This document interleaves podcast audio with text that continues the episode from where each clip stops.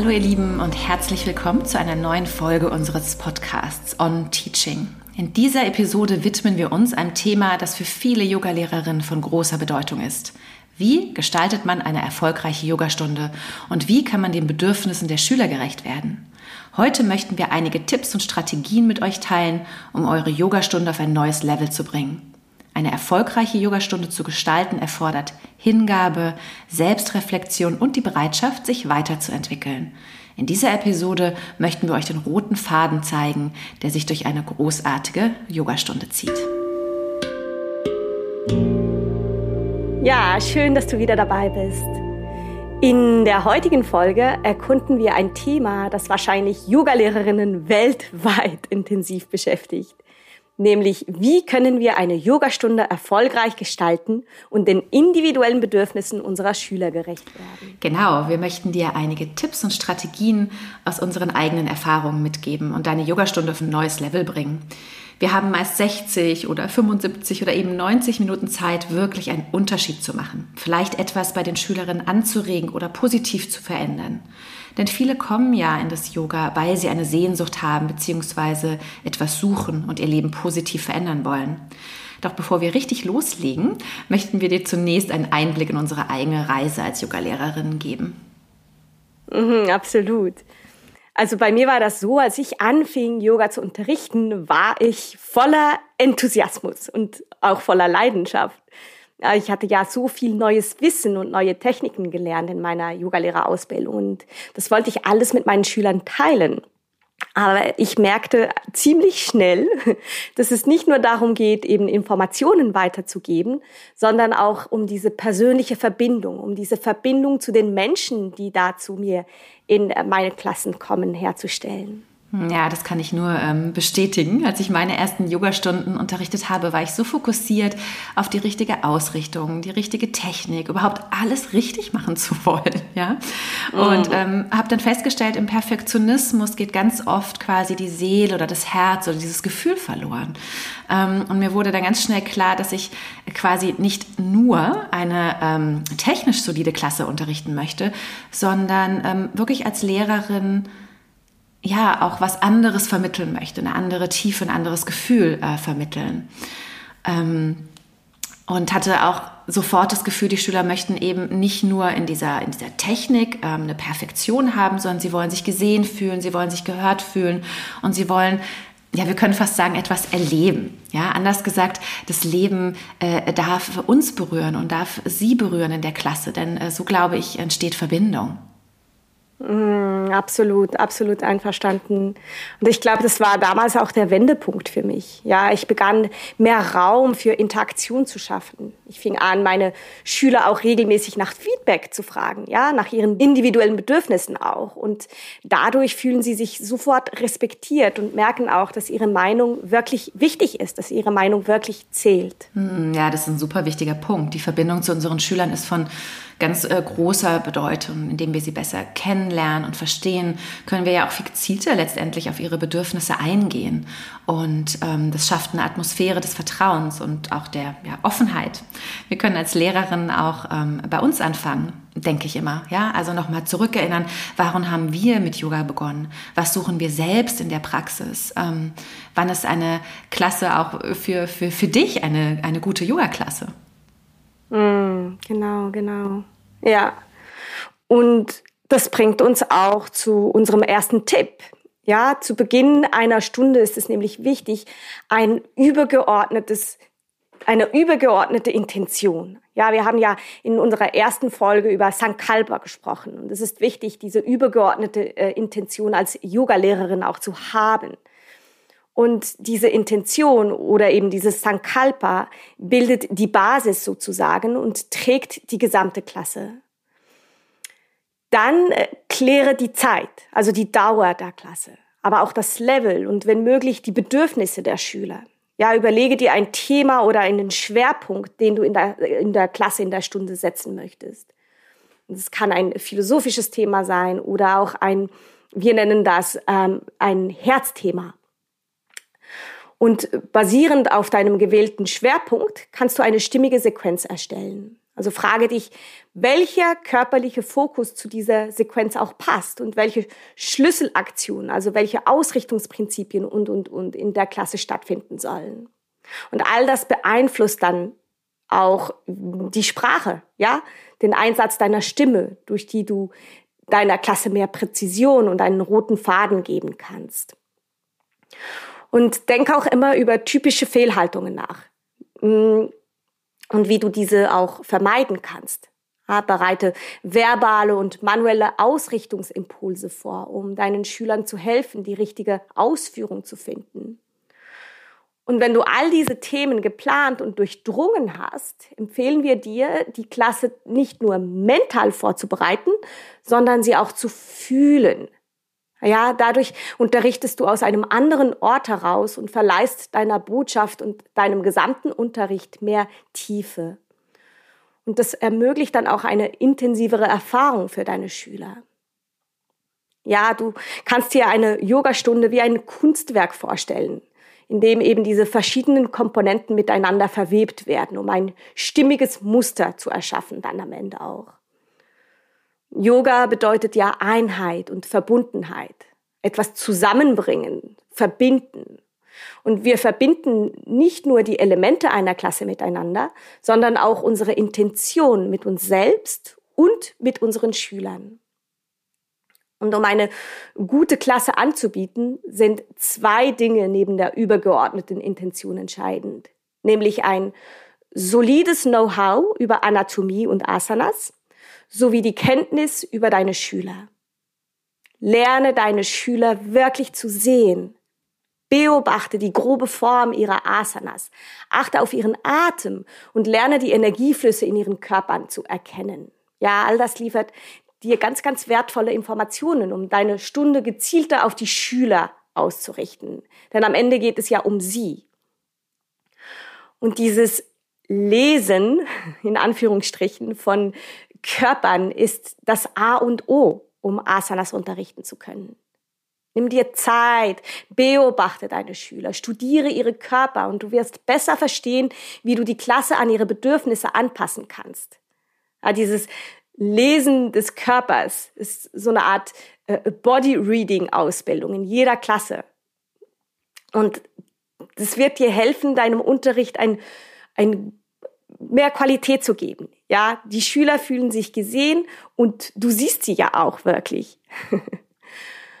und genau, Tina, ich glaube, wir haben beide unzählige Stunden observiert und assistiert, um eben unterschiedliche Körper verstehen zu lernen. Ja, das Auge, den Blick zu schulen und dadurch die Schüler besser in ihr eigenes individuelles Optimum zu führen.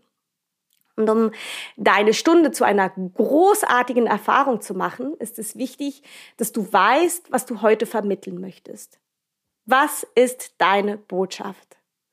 Ja, als Veranschaulichung haben wir einen passenden Aspekt aus der Yoga-Philosophie wieder mitgebracht, nämlich das Sutra Yogas Chitta Vritti Niroda von Patanjali. Es äh, betont die Bedeutung des Geistes im Yoga und auch diese Notwendigkeit, die Unruhe und Wirrungen der Gedanken zur Ruhe zu bringen. Ja, indem du den Fokus äh, deiner Stunde auf das zur Ruhe bringen der Gedanken im Geist legst, kannst du deinen Schülern helfen, den Moment bewusster zu erleben und die tiefen Schichten des Selbst zu erkunden. Und dieses zur Ruhe bringen der Gedanken im Geist ist von zentraler Bedeutung für eine erfolgreiche Yogastunde. Und du kannst das Ganze unterstützen durch Techniken, äh, Atemübungen, Meditation, Achtsamkeit und, und, und. All das kann dir helfen, eben den Geist zu beruhigen und die Gedankenflut deiner Schüler oder auch deiner eigenen zur Ruhe zu bringen. Und auch durch eine klare und präzise Sprache förderst du Ruhe im Geist der Schüler. Das ermöglicht es ihnen, die Herausforderungen des Alltags hinter sich zu lassen und sich auf den gegenwärtigen Augenblick zu konzentrieren. Sich einzulassen auf die Erfahrung, die die Praxis für sich oder für sie äh, bereithält. Ja, so eine erfolgreiche Yogastunde erfordert auch, dass du ganz flexibel und einfühlsam auf die Bedürfnisse deiner Schüler eingehst. Ja, jeder Mensch ist einzigartig, jeder Körper ist anders, hat also unterschiedliche Voraussetzungen, auch Vorlieben und Grenzen. Und ähm, wie Lea schon ausgeführt hat, ist der erste Schritt ähm, in diese Einfühlsamkeit zu sehen, dass du deine Schüler wirklich siehst. Ja? Und eine, mm, ein, eine Technik, die du ähm, nutzen könntest, um das auch umzusetzen, dieses Sehen, ist, dass du verschiedene Variationen und Modifikationen der Asana anbietest.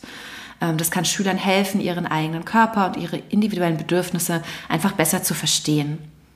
Das trägt auch dazu bei, dass sie sich ganz sicher und wohl fühlen und ihre Yoga-Praxis an ihre persönlichen Möglichkeiten anpassen können. Und das ist ja das Schöne im Yoga, dass es nicht um einen Wettbewerb geht oder ein, ein Bessersein, sondern dass es wirklich darum geht, sich selbst äh, wahrzunehmen. Eine Verbindung zu deinen Schülern aufzubauen geht quasi über dieses rein physische Unterrichten hinaus. Ja, es ermöglicht dir eine Atmosphäre des Vertrauens, der Offenheit und des äh, ja gegenseitigen Respekts zu schaffen. Nimm dir Zeit, um deine Schüler kennenzulernen, ihre Bedürfnisse, Vorkenntnisse, ja und vor allem auch die eventuellen Einschränkungen zu verstehen. Schaffe Raum für individuelle Erfahrungen und ähm, ja, öffne den Raum für diese individuellen Bedürfnisse der Schüler, dass sie wirklich spüren, dass sie in diesem Raum ähm, das Vertrauen haben, auf ihre eigenen individuellen Bedürfnisse einzugehen. Ja, achte auch darauf, dass du ähm, ja präsent zu sein und den Raum für diese Erfahrung der Schüler eben zu öffnen. Zeige echtes Interesse an ihren Fortschritten und beobachte ihre Körperhaltung und biete gegebenenfalls ganz individuelle Anpassung oder Hilfestellung an. Schaffe eine unterstützende und einladende Umgebung, in der sich der Schüler dann ganz wohl fühlt und respektiert fühlt. Die Verbindung zu deinen Schülern kannst du auch durch äh, Kommunikation vertiefen. Ja, sprich mit ihnen auf Augenhöhe, gib klare Anweisungen und ermutige sie, ihre Gedanken und Empfindungen auch zu teilen. Achte dabei auf eine achtsame und respektvolle Sprache, ja, eine positive Ausdrucksweise, die das Vertrauen und die Offenheit fördert. Jeder Mensch hat ganz unterschiedliche körperliche Voraussetzungen und Vorlieben. Und dieses Anbieten von Variationen und Modifikationen ähm, kann den Schülern helfen, diese unterschiedlichen Niveaus und Bedürfnisse ähm, aufzugreifen. Und indem du Raum für Individualität und auch diese Selbstentfaltung schaffst, ermutigst du die Schüler auch ihre eigene Yoga-Praxis zu erforschen und eben auch diese eigene Selbstreflexion ähm, zu integrieren und sich dadurch weiterzuentwickeln. Natürlich erfordert eine Yogastunde eine sehr gute Planung. Ja, also definiere noch mal kurz das Thema deiner Stunde und erkläre vor allem für dich die Ziele. Überlege, welchen Aspekt du betonen möchtest, wie du die Schüler dabei unterstützen könntest, diese ganz tiefe Verbindung zu sich selbst herzustellen. Sei aber auch flexibel und gehe auf die Bedürfnisse und Grenzen jedes Einzelnen ein. Die Kommunikation ist ein ganz wichtiger Aspekt. Sorge dafür, dass deine Anweisungen ganz klar und verständlich sind. Da sind wir wieder bei der Sprache, ne? diese ganz klare, präzise Sprache. Achte auf die gute Körperausrichtung und gib eben auch hier wieder klare, präzise Hilfestellung. Ja? Lieber ein paar weniger, aber dafür wirklich effektiv.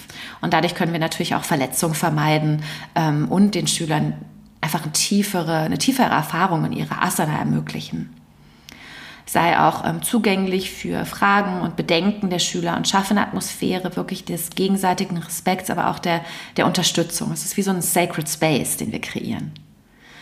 Und erinnere dich, dass du als Yogalehrerin Raum für die Schüler hältst. Also dieser Begriff Holding Space, dieses Raum halten, ist ein Ausdruck, den wir im Yoga verwenden, um die Art zu beschreiben, wie wir mit unserem Bewusstsein anwesend sind, um einer anderen Person eine Erfahrung zu ermöglichen. Als Yogalehrerin halten und kreieren wir einen Raum, in dem Yogaschüler Erfahrung machen können, ohne dass wir ähm, ja also ein, ein, ein Problem lösen wollen. Ja, wir nennen das jetzt mal salopp Problem. Das Raumhalten ist die Adaption auch der Rolle Shivas, um das nochmal etwas philosophisch aufzugreifen, der in liebevoller Präsenz mit seinem Bewusstsein anwesend ist, frei von Verurteilung oder Bewertung. Und das Raumhalten ist deswegen so wichtig für den Yoga-Unterricht, da der Schüler sich dadurch sicher fühlt. Und im Rahmen dieser Sicherheit und des Gefühls von Gehaltenwerdens ist es viel leichter, sich zu öffnen, sich auch wirklich tief auf diese Reise und diese Erfahrung im Yoga einzulassen. Der gehaltene Raum schafft wie so eine Art ähm, ja, Zuflucht oder sicheren Ort. Und in dieser Zuflucht ist die Energie oder Seele des Yoga präsent und erleichtert den Praktizierenden, sich wirklich von Stagnation, von eingeschränkter Wahrnehmung des Selbst zu befreien. Also so von diesem Alltagsbewusstsein und es ermutigt gleichzeitig zu ähm, ja, authentischer Selbsterfahrung und ein Handeln, das ganz tief aus dem Innen oder aus dem eigenen Herzen kommt. Und durch deine Präsenz in deinem eigenen Körpertempel, deiner eigenen Stabilität, so die Offenheit den Schülern gegenüber, kreierst du eben diesen heiligen und diesen sicheren Raum.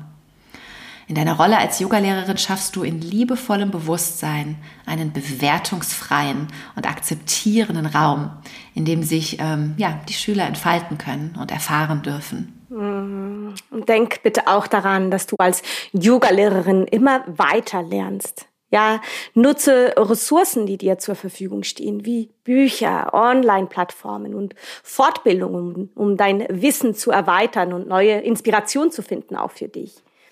Und bring dieses Wissen in deinen Unterricht ein und teile es mit deinen Schülern. Sei auch immer offen für Feedback und bitte deine Schüler regelmäßig um, um diese Rückmeldung zu, zu deinem Unterricht. Ja, dieses Feedback kann dir ganz, ganz wertvolle Einblicke geben und dir helfen, deinen Unterricht kontinuierlich anzupassen und zu verbessern und ihn auch ähm, so zu verbessern, dass er sich eben an deine Schüler anpasst. Also ich äh, mache das tatsächlich immer noch. Ich frage meine Schüler regelmäßig nach Feedback und nach ihren Wünschen. Und dadurch fühlen sie sich wirklich gesehen und respektiert. Und das ist mir so unglaublich wichtig auch. Ihre Meinung zählt nämlich wirklich. Und das wird dann auch zu so einem Win-Win. Ja, meine Schüler bekommen mehr von dem, was sie sich wirklich wünschen und ich entwickle mich als Yogalehrerin äh, stetig weiter. Und die Kunst des Unterrichtens ist eine ständige Reise. Halte deine eigene Praxis auch immer lebendig, denn sie ist die beste Quelle und Inspiration für deinen Unterricht. Und genau, indem du deine eigene Verbindung zum Yoga vertiefst, kannst du auch deine Schüler besser führen. Also finde eine Balance zwischen dem Unterrichten und deiner eigenen Weiterentwicklung. Denn nur so kannst du deine Erfahrungen und Inspirationen dann auch authentisch weitergeben. Und abschließend möchten wir dich mit einem Zitat von Swami Vivekananda inspirieren, nämlich der wahre Lehrer ist nicht derjenige, der das Wissen vermittelt, sondern derjenige, der das Feuer entfacht. Erinnere dich daran, dass es im Yoga-Unterricht nicht nur darum geht, Informationen und Techniken zu vermitteln, sondern darum, diese, diese innere Flamme der Schüler zu entfachen. Sei eine Art Guide, so eine Art Führerin, der den Funken des Bewusstseins und der Transformation in den Schülern entzündet. Hm, ja, voll schön. Das Zitat betont einfach nochmal diesen spirituellen Aspekt des Yoga-Unterrichts. Ne? Yoga ist eine spirituelle Praxis, eine Bewusstseinspraxis. Und es erinnert uns daran, dass es nicht nur um das Übermitteln von Informationen oder Techniken geht, sondern darum, ähm, wie das Zitat so schön sagt, diese innere Flamme der Schüler zu entfachen. Und der Lehrer ist sozusagen, ähm, wie du gerade gesagt hast, dieser Führer, der diese Transformation beim Schüler möglich macht. Wir hoffen, dass wir euch äh, mit diesen Tipps und Anregungen inspirieren konnten, ähm, eure Flamme ebenfalls lebendig zu halten und euch dabei unterstützen, euren Unterricht eben auf ein neues Level zu bringen. Vielen Dank fürs Zuhören. Das war's für heute. Vielen, vielen Dank, dass du zugehört hast.